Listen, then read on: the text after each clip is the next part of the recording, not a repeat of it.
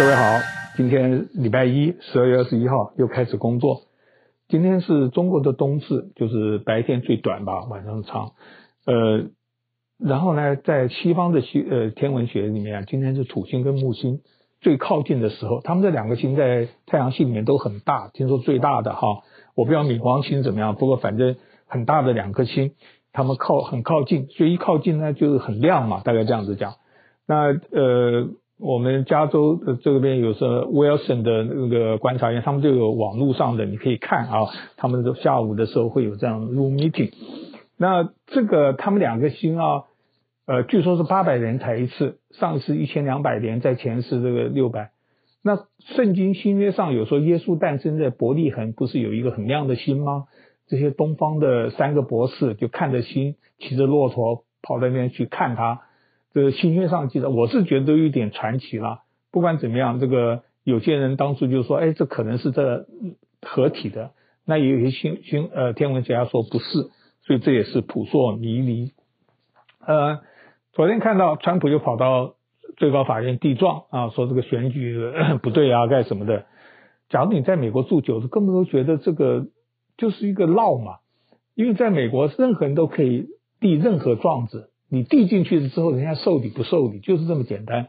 可是，在不了解美国的情形，还有很多华人啊，他就觉得哎呀不得了了，川普翻盘有有望，各种各样的。所以这个都是川普他他一定都知道没有希望，可是他就用这种方式凝聚他这些支持者的这些热情。我觉得你你假如是支持他的话，你的热情被这样子浪费啊，真的是很很没有意思。我看到很多华裔的每天，而且我很多大陆网友。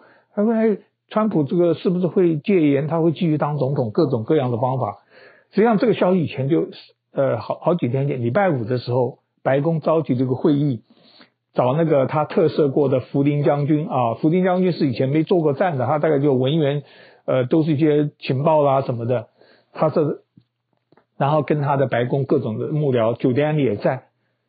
这位福林就是就是很奇怪啊，他就他提出，他真的提出来说。”哎，总统，你可以宣宣告戒严，martial law，因为紧急状况，你就继续当。你当个总统当疯了，在美国这是不可能的。假如你这样做，就是呃，第一个军队不会管你嘛，你一定会被人家宣告你把你压制，你的灰头土脸的。所以连朱利安尼所有人都反，呃，很多别人当就反对。听说在讨论的时候，互相声音都很大，吵架的样子哈。那川普同时有另外一个建议是说。调查拜登的儿子啊，Hunter，因为川普现在就给拜登穿小鞋了，很多事情都不管啊，他就等于是更多不当总统，还要他只想总统的位置，他就说指定那位他以前他的律师被他开革的雪梨 Powell 当特别检察官来看他这些呃亨特的一些通俄呃通中门啊，通土耳其门，那同时呢就调查拜登吧。那拜登，我不知道这个程序怎么样了，因为他以前一开头就是通俄门嘛，啊，所以后来特别简单弄得灰头土脸，他现在耿耿于怀，他就想要设立一个这样子。那这个有识之士，他的幕僚正常人都反对嘛，就是在里面争吵很多。所以说那个前几天新闻爆料，大媒体啊，那川普呢还否认了，因为这实在是很难看嘛，哪有这种荒谬的事情在我这边讲？他说这都假消息。我觉得应该是有一点，可是报道当然也夸大了，可能是这样子的一种情形。所以你说这个川普是不是真是很奇怪？然后呢，川普呢他就号召他的支持者一月六号要国会要算票，这只是一个例行形式，就到白华府百万人示威，所以我看很多人要忙，要开车到华盛顿地区，要拿旗子去呐喊。不过又又会遭遇到可能新冠病毒的一些问题。所以你说这个川普他到底是什么？他就是你可以知道，他决定是建制派的，因为很聪明，他懂得这个，懂得一般民民众对于讨厌这个已经继承的。实际上，任何国家都需要稳定嘛，建制派能够让国家稳定嘛。你看那些比较专制的国家，只要人民过得好，说老实话是没有大问题，只是有些弹头啊，那些那些那些人知识分子，他们说，哎呀，我们自由被限制了。在像华人的话，自由被限制一点，或者是这个生活安定，这是很多人都都不介意的哈。在美国这就不好啊。那所以你说这个川普他到底是是怎么样呢？他又号称这个又这样子，实际上是他一定走的啦。所以那些国内的网民，你不要再问我什么川普怎么成功，这就是所以都是一些就是鼓噪而已啊，就是一些等于是要骗他选，大概就是多捐点钱嘛。我还在奋战，你们要捐钱啊，有人就就慷慨解囊了。呃，实际上拜登这个总统啊也不好当。因为川普留着一堆烂摊子，而且川普交接小组不合作，这实在很恶劣的，在美国从来没看过的啦。他的一些情报干什么的，而且你看川普最近对他们被骇客、俄国骇客入侵了，他自己的国务卿都讲，开讲都说不不一定是他。所以你看，川普从头到尾对俄国人非常的友善啊，他是开头因为俄国人，最后下台的时候又是一个俄国事情，所以是很很很讽刺的，呃。总统不好当，这些卫生的一些官员也不好当啊！全美国这些从事的有一百多个，呃，一两百个人辞职啊，因为他们是科学家，他们说的跟一般人的观点不一样啊。尤其是现在就是说，川普的支持者非常反对，都说你们这些叫我们戴口罩，叫我们隔离，根本都没这样子的。所以听说辞职一百多个，还有两个从 CDC 就是联邦的，他们昨天还上电视节目。啊，就是说在里面，因为这里面谣传嘛，说某一段时间，川普的官员说让大家都感染，就是我们群体感染什么的，各种各样的很荒谬的一些措施，以科学家的声音他们都不同意，所以他们后来辞职了，他们就等于接受访问。不过他们讲的也很好，他那个记者就问他说：“你希望这个 CDC 将来怎么样？”有位理事就是说，他希望经费上能宽松，因为讲了一点，任何一个部门都是要经费、要人什么的，他们也很拮据的。等于是你没有这方面很充裕的时候，你做事真的很难啊！我给他那个鼓鼓掌。呃，新冠疫情 在英国不是有个变种，有人研究它并不是呃死亡率不是那么厉害，只是传染的速度很快。不止他，好像南非也是，所以欧洲各国都跟他说不准英国人哎，你不要来。连那个加拿大好像也，加拿大跟英国很友好的，说你暂时不要来，你这种可能带的这种病毒啊，这样子的。那美国的一个呃小州田纳西农业州也是支持川普非常厉害的啊，他一个参议员上次辱华嘛，呃，我不知道他后来后续怎么样，不过很多签名啊，各种各样的，希望他们道歉。那他呢，卫生部门就说我们已经等于是沦陷了，假如大家再不这样子的话。我们的医院就完蛋，我们就会崩溃，我们的呃卫生医疗系统会崩溃啊！讲到这种小周啊，前几天呃那个赵小兰跟他先生麦当那个参议院议长，他们在一个呃饭店里面就碰到一个很激烈的人，就叫说你滚回去，你回到你当时因为赵小兰是台湾出身嘛，就是看起来很难堪。你看他是共和党那么支持川普的。我那时候很惊讶，大家都当时我也不觉得说这个是什么，就是很难看而已。而且你在任何地方都有这种不理性的人嘛。我是很惊讶，有些支持川普的，呃，意思就是说，他们他们已经是背叛者，因为他们这个他的先生不是说拜登是当选人吗？他等于不支持川普了，所以因此这些支持人这个新仇旧恨就对他们发。可是话讲回来。所以社会上总有这种人嘛，我不觉得很严重啦，也不觉得因此我们在美国，我们常常常常会碰到这种情形嘛。那你跟这些计较，那这些国内人就说：“哎，你们赶快回国吧，呃，不要在外外国待了。”你们这些有，哎呀，真是很奇怪的事情。那至于说那些说他们骂也也也该被骂，因为他背叛的也是很奇怪啊。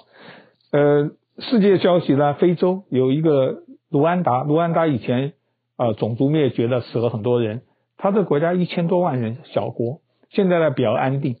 他们派兵帮助邻国，一个叫中非共和国。中非只有五六百万人的一个国家，可是他们的世界上最穷的之一。然后呢，矿场、呃，铀矿啊，各种矿都很丰富，资源丰富。那他就他里面政治很动乱了，以前一个总统一下又被赶走，他叛军很厉害，首都都沦陷了。